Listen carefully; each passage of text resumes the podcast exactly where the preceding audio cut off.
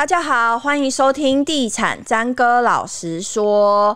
今天我们要来聊一个题目，是最近在网络上很多网友都在讨论的，就是我们经常会把一个区块分成蛋黄区、蛋白区，现在最新的出现了蛋壳区，甚至蛋核区，或者是呢，也有网友会开玩笑说：“诶，这个偏僻的区块其实就是鸡肛门区。”但是每一个区块到底要买进哪些区块好？或者是买进哪些区块不好，好像也没有一个比较，呃，可以遵循的一个原则去说。那今天我们请到一个专家呢，来帮我们分析说，什么样的人适合在什么样的区块买房。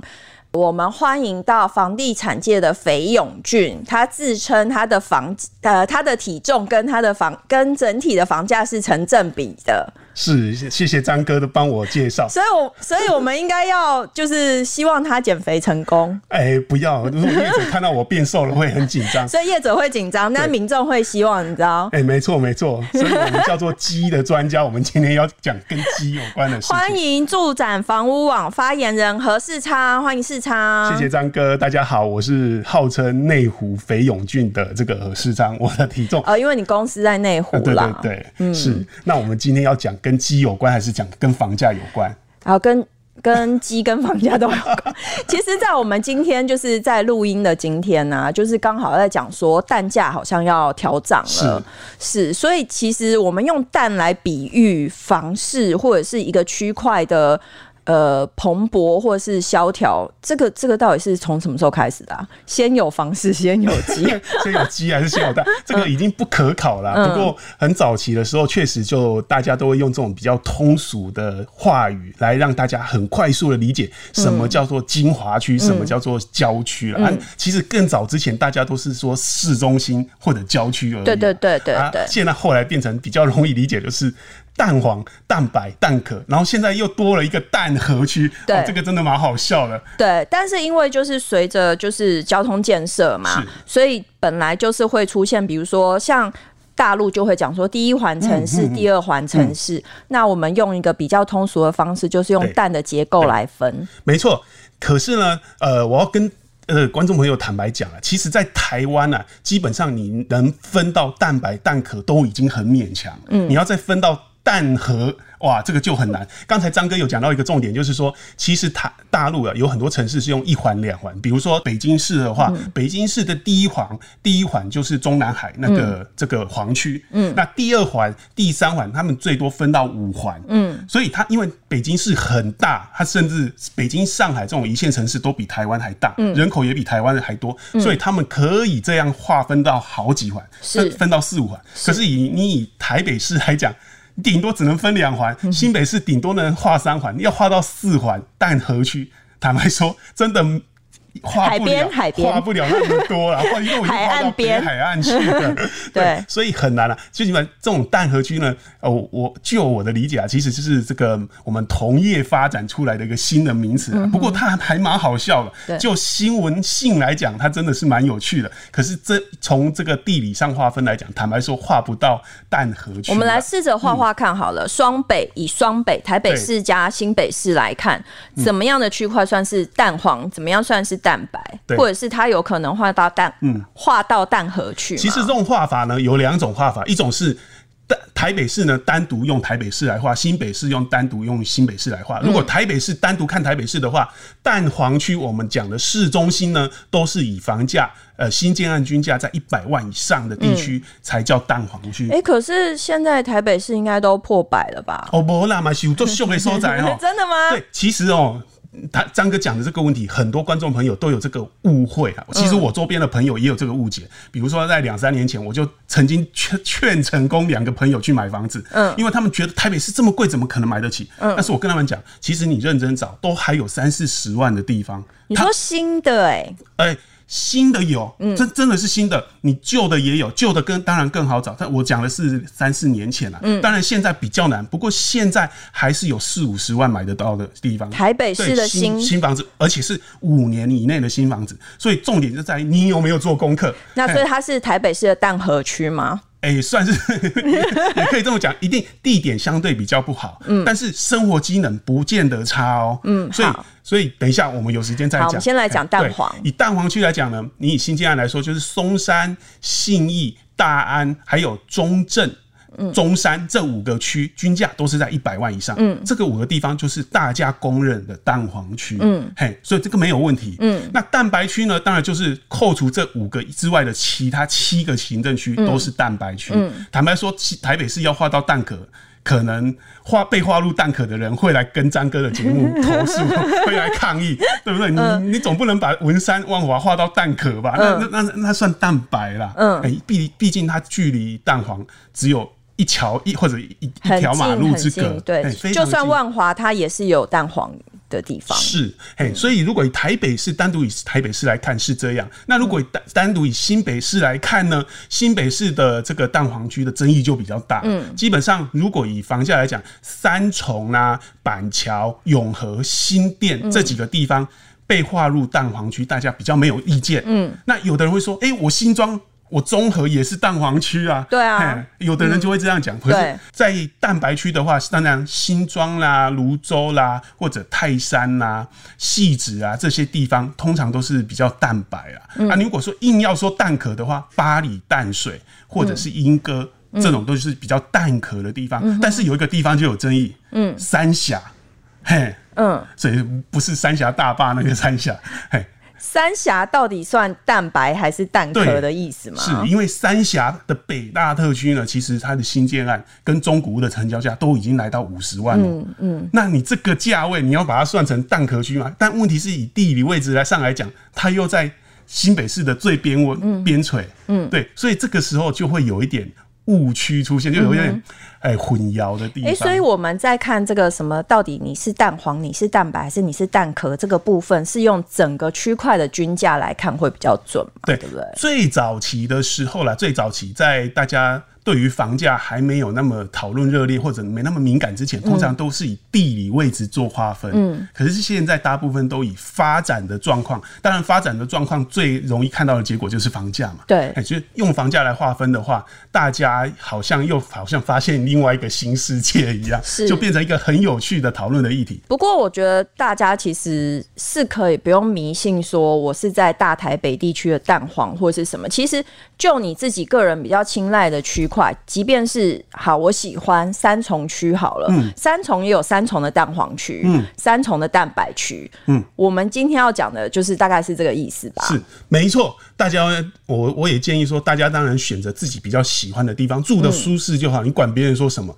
对不对？对，坦白讲，在食物上还是要跟大家讲一个重点，就是虽然啊，我们心里都觉得啊，住哪里都不是都一样，都是住台湾人啊，但是坦白讲，门牌上。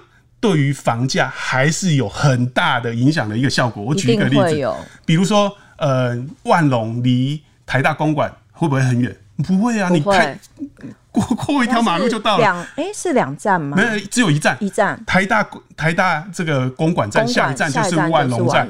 那万隆站呢？你从万隆骑车到公馆，三分钟都到啊。嗯。嘿，但是房价呢，差五六十万。嗯。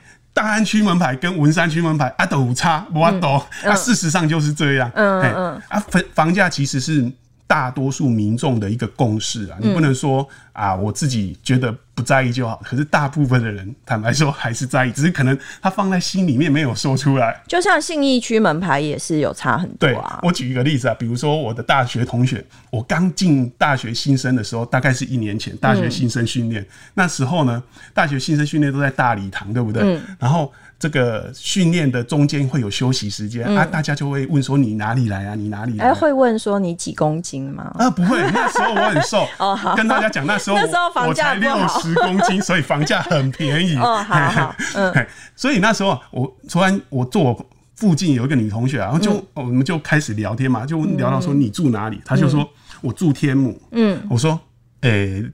天母是哪里？因为我们南部人嘛，我们南部人天母是哪里？你就跟我讲说，大概是台北市的哪一区，我们就知道你大概住哪里。然后说天母是哪里？他说啊，天母就是天母啊。我心里想说，三米。那你期待听到 他是住士林区还是北投区之类的？对我们这个南部人来讲，你住在哪一区？我们大致上的认知有个粗略的认知，就是你在哪一区，大概在哪个位置啊？距离我们这里多远？可是他就讲我我天母啊，什么哪一区？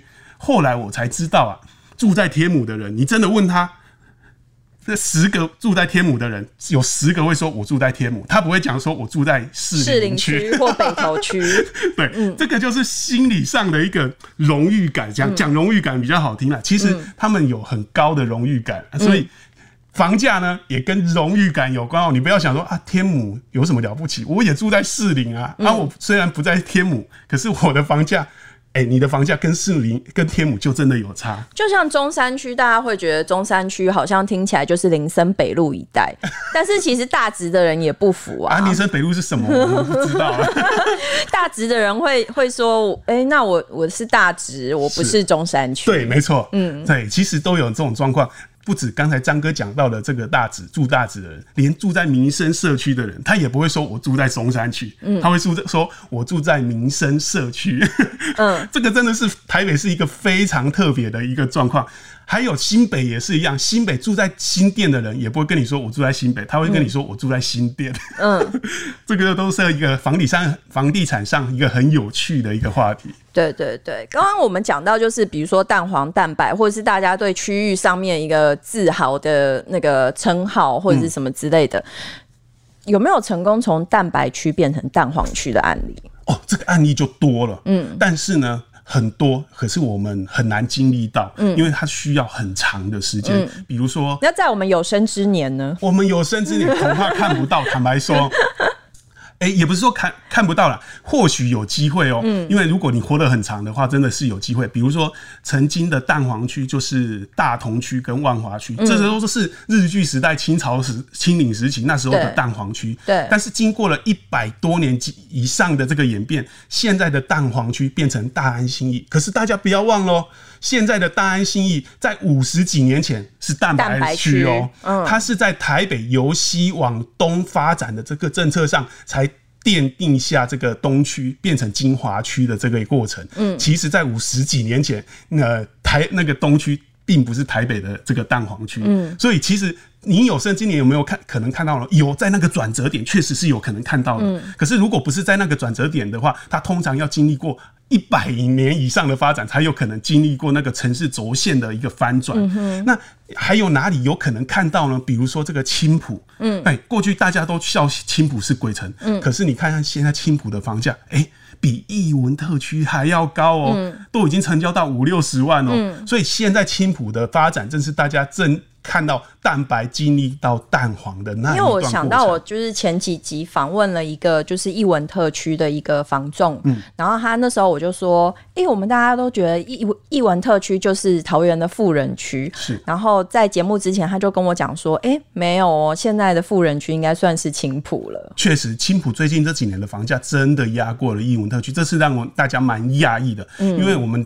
没想到说，为什么青浦它的房价可以飙得这么快嘛？嗯、当然有一部分的原因是因为义文特区也没有土地了，它最近这几年都没什么新推案，嗯啊，不像这个青浦，它一案可以垫着一案慢慢往上垫。嗯，不过我觉得义文特区还是有它不可取代的地位。我觉得蛋黄区的发展不会那么快，不会在二三十年就发展，嗯，就不会有变。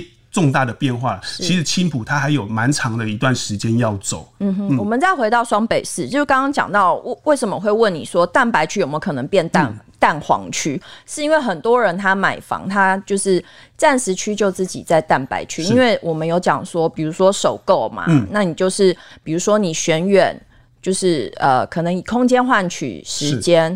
哎、欸，以时间换取空间啊，对对，对不对？那我们本本来跟首购族讲的是说，你可以以时间换取空间，嗯、所以呢，很多人他就会第一房他可能取久就选在蛋白区。那他在还没有换屋的想法之前，他多少也会期待说，哎、欸，那我选的这个比较远的区块，嗯、呃，人家说的蛋白的区块有没有可能变成蛋黄？所以我才想说，问问看你觉得。嗯，比如说现在我们称为蛋白区的区块，有没有可能变成蛋黄？其实我的观点还是跟刚才一样，它是必须经历过很长的一段时间，嗯，可能是一两代以上的人才有办法。那有人那你这样不就一棒捶碎他们的梦、不是，不是，我不是这个意思。它的房价确实是会增值，而且你会发现，其实最近这十几年来，蛋白区房价增值幅度都比蛋黄区还要高。嗯，但是即使你房价增值了，你还是没办法变成蛋黄区。嗯哼，对，所以这是两回事。你的房价还是会大涨的，可是你没办法从蛋白区一下子就跳到蛋黄区。那个是代销业者、房仲业者唬你的话，我们又不是代销跟房仲业者，我干嘛唬你？事实上就是这样。你不可能，因为一个城市的发展，它必须经历过几百年以上的变化。你要知道，台北市台北城到现在已经是三四百年以上了。嗯，嘿，所以它三四百年以上城城市的轴线翻转才一次而已。嗯，你怎么可能说今天翻到大这个大安新义，然后下下一个五十年又赶快变到南港？不太可能那么快。嗯，它的轴线是固定的，没错，可是它不会那么的快。哎、欸，那我问你啊，就是蛋白区跟蛋黄区之间的房价的价差大概要多少？嗯，或者是多少比例才算合理？呃，坦白说啦，因为我们刚才有讲到一个重点，就是蛋黄跟蛋白区是看你从哪一个角度，从广就是从比比较广广的视野，还是比比较用狭隘的视野去看，你会有不同的一个结果。比如说，你如果从大台北的眼光去看，台北市就是蛋黄区；对，你如果从大台北市的眼光去看，大安新义就是蛋黄区。嗯，那你如果从大安区的角度去看，哎、欸，六张犁麟光站就是蛋白区。嗯，所以。就是从看你从从哪个角度去看，你会出现，你会发现房价有不同的价差的一个判断。嗯嗯、那蛋白跟蛋黄到底要差多少才是合理呢？其实坦白说，以前没有个准，以前没也没人做过相关的研究。嗯、这个完全取决于你个人自己认为应该要多少。嗯、而且啊，虽然。坦白讲，只有说蛋黄，唯一可以肯定的就是蛋黄区的价格一定要比蛋白区还高。嗯、另外一个就是说，即使是你买在蛋白区，蛋白区也有它蛋黄的区段。嗯、以内湖来讲，内湖算是台北市的蛋白区。嗯，可是它也有房价很高的地方，比如说成功路四段啊，嗯，比如说四期啦，嗯、这些房价比较高的地方，哎、欸，它就它的价格甚至跟市中心也差不多。是对，所以。不见得说蛋白区的房价就一定比市中心低，你要看它蛋白区的在哪一个区段。那如果以均价来讲呢？呃，以台北市来说，蛋白区的价格呢，起码比蛋黄区都便宜一个二十万以上。那你刚刚讲就是很便宜可以买到的台北市蛋白区是哪里？哇，那就多喽。比如，但是坦白说了，各个跟这个我们每个人买房子的，我想要听看你到底说哪里。我想要击碎你。复兴岗。有七字头哦，有七字头，但是除了那个疯狂的建案之外呢，其他建案那有点笑太大声，是卖四十五万的哦。嗯，所以你干嘛？其实他们两两块的基地距离非常近，很近。你干嘛去买七字头的建案？你不起掏个派一个？嗯啊，当然，除非你是抖音形象的，那你自己去爱去买去买。嗯，那个没意见啊。对呀，但你如果。不是很在意的话，其实房子差不多，我们去买四字头就好了。嗯，嘿，一样啊。那你像社子地区也有四十几万的啊。嗯，不过大社子地区很多台北人都觉得，那那那是台北人，他们是台北。对，但是但是啊，很我周边的朋友啦，就是住在台北的那个天龙人，嗯、他大部分的天龙人都没去过社子。而且他们都会把社子跟社子岛搞混，嗯，哎，就就连台北人都都会有出现这种错误的认知，嗯，哎，除了这些地方呢，比如说这个木栅啦，那种指南路三段啊，相对比较偏僻的地方啦，或者是每一个区域都有。你像呃，以内湖来讲，内湖也有很便宜的地方，就是安泰隧安泰隧道那一边，当然。你刚刚讲没有讲完安泰隧道？对，安泰安泰隧那边，我想说是安泰，不是安泰岁啊，你要安泰岁也可以啊，不过住在那边可能要安一下太岁，因为。大家会说觉得说，在这个你确定的建商不会打电话给你？哦，不会不会，现在没有建案。哦，哎，不过那边的新新房子相对比较非常的便宜。嗯，哎，为什么便宜？其实就是跟消费者讲一下，因为房地产呢有一种迷信，叫做在隧道口附近的房子不要买，嗯、原因是因为说隧道口巨阴啊。嗯，啊，如果你是巨阴，哎，巨阴不是那种 baby，不是不是不是那种巨阴，是汇聚阴气，就比较不好的气。而且隧道口那个车子进出的时候，声音会非常大，嗯，哎，它会被放大，嗯，所以会很吵。当然，你如果不介意，或者是你是信仰天主教的话，你说我们信仰天主教又不在意你们道教、佛教的东西，嗯、那你就可以买，嗯、也没关系。哎、嗯欸，其实每一区都有相对便宜的路段。嗯、啊，你说大安区，大安区也是有很便宜啊，比如说你说卧龙街那边啊，卧龙、嗯、街那边的老公寓。哎、欸，真的是四十几万而已啊！嗯，所以你一千两百万真的可以买到大安区的老公寓是没有问题的。而且大安区门牌听起来很威。是啊，嗯，只是说你每天出入都要看到很可能要看到很多灵车，嗯、然后 可能跟你擦身而过的人都是来、嗯、来 好了好了礼拜的那一种啊。你如果不介意这个也没差，嘿。嗯嗯，对对，好。可是我们大家会有，就是比如说最近有一个代销龙头老戴，他出来讲说，他点名了几个区块有可能会面临泡沫嘛，对，所以大家也会开始紧张，说，哎、欸，我到底该不该买在蛋白区，或者是大大台北地区，甚至到蛋壳或是蛋核区这些区块，到底能不能买？什么样的状况之下，这些区块有可能会面临到泡沫？讲到泡沫这个问题哦，坦白说，我不是专家，专家要去问邓紫棋。这个可能这个代销大佬邓邓紫棋的歌听，大家用听的可能感觉不到我在翻白眼。就是说，泡沫这个东西，蛋白区会不会泡沫？哎、欸，第一个就是，如果现在市场上会有这种泡沫警讯的话，会还会警警戒到房地产会不会泡沫，这是好事。嗯，毕竟说还有人保持理性，不会说。因为房价膨胀了，心态也跟着膨胀，说啊，房价会一直涨下去。嗯，哎、欸，这是一个好事啊。那第二个就是说，蛋白区会不会泡沫？它其实基本上是一个逻辑的上的一个误解。嗯，啊，你逻辑上有一个盲点，就是你会认为蛋白区容易泡沫。那我问你，为什么你认为蛋白区比较容易泡沫？嗯哼，因为它有时候供给量太大，或者是它房价冲太高的时候。对，但是我们就要谈到这个房地产的整体现象。其实房地产它是一体性的，不管是中古屋新建案，或者是蛋白区、蛋黄区、蛋壳区的建案的房价，它其实都是一体性，它是环环相扣的。嗯，它不可能说蛋白区单独涨我的，蛋黄区单独涨我的，不可能。它的房价都是会有联动性的。为什么会有出现这种状况？就是因为消费者会比价。嗯，比如说，呃，你在买手机的时候，如果是一个 XPhone 的手机或一个 H 叉 C 的手机，如果 XPhone 卖三万，H 叉 C 只卖八千一万，你会觉得，那我买 H 叉 C 可能就够用了，因为价差很大，没必要买到 XPhone。可是如果 H 叉 C 卖到两万五，叉哎 XPhone 卖到三万的时候，你就觉得，哎、欸，差五千而已，我干嘛不买 XPhone？这是老人家的想法吧？对，但是哦，当然当然，有现在，现在年轻人比较追求，不论怎样我都要 XPhone 吧。但是那是在你买得起的。情况之下，下那房价就不一样了。房价的原理是一样，嗯、但是它的价格落差就更大。嗯，你在蛋黄区买不起的时候，你会跑到哪里？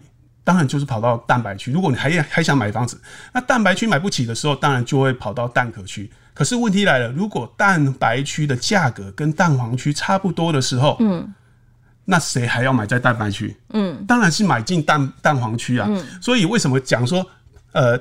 这个蛋白区会不会泡沫化是一个逻辑上的误盲盲区呢？是因为其实蛋白区的房价是由谁决定的？它其实有很大一部分是跟蛋黄区联动的。嗯，如果它的房价泡沫化，那蛋黄区的房价也一定会泡沫化，因为。比如说，我们刚才讲蛋黄跟蛋白不是都会有价差吗？嗯，你如果以台北市来讲，台北市的新建案如果一瓶是八十万的话，新北市一瓶是五十万的话，嗯，他现在可能买不起八十万的，就会跑去买五十万。嗯，那你如果觉得这个蛋白区泡沫化，它可能泡沫化会跌到剩三十万。嗯，那这个时候你觉得还会有很多人留在台北市吗？不会，当然就不会，会有更多人流到蛋白区。嗯，所以相对来说，它就变成。一种价格上的一个制衡的效果，嗯、所以如果蛋白区泡沫化了，蛋黄区也肯定会泡沫化。嗯、所以这个问题基本上它的问题的根源在于房市会不会泡沫化，而不是蛋白区会不会泡沫化。所以你认为泡沫化它不会是单一区块的？覆巢之下没有完卵，除非你买的是雀巢。如果你买的是覆巢，那那就没有完卵，烂死，这 个又被吐槽了，都不好笑，没关系，这个。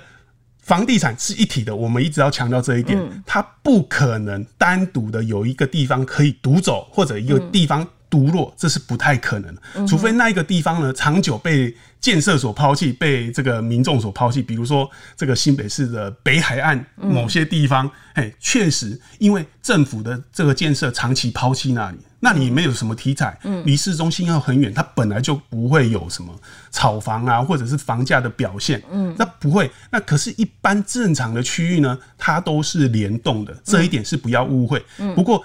张哥问的这个问题啊，确实很很很重要，因为我们发现啊，最近啊的房价，大台北的房价跟新竹的房价，新新竹桃园的房价，其实不不不只是北台湾啊，全台湾房价都一样，都出现蛋蛋花汤的现象。嗯，以前呢、啊，为什么为什么要讲这个蛋黄跟蛋白呢？其实房价就是一个同心圆的概念，这是一个很重要的观念。如果你是新手的话，我会建议你，哎，多听听张哥的这个节目。这个虽然看起来是开玩笑的一个题目，嗯，可是坦白说，这个题目没有在开玩笑。给能嘛，我们谈的是鸡，但是跟房价有关，因为这是价差，你必须要有价差。如果没有价差的话，就代表某一个地方可能超涨。嗯，嘿，那为什么讲到说现在有蛋花汤的现象，就是现在的巴德。他卖的是莺歌价，莺歌呢卖的是树林价，树林卖土城价，土城卖板桥价，板桥卖文山价，全部拉拉都会就。可是文山还是卖文山价，嗯，这个问题就出现了。文山的价格没什么动哦，但是其他的价格，为什么我们刚才讲的这一串的价格都慢慢逼近文山区的价格？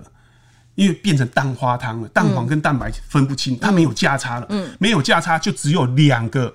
以后就只会有两个走势，第一个就是文山区它要补涨，嗯，把价格拉上去，嗯，让价格在价差拉开，嗯，啊，它就会变成再度回到同心圆的正常的概念，嗯，要么就是蛋白区超涨，板桥、土城都是超涨，以后它要跌下去，嗯，再跟文山区的价格拉开，嗯哼，长期呢趋势一定是这样，嗯，啊，只是说它要怎么走，我们现在还不知道而已，嗯哼，嘿，所以现在呢，你如果要买房子，我会建议你，哎、欸，如果啊，大。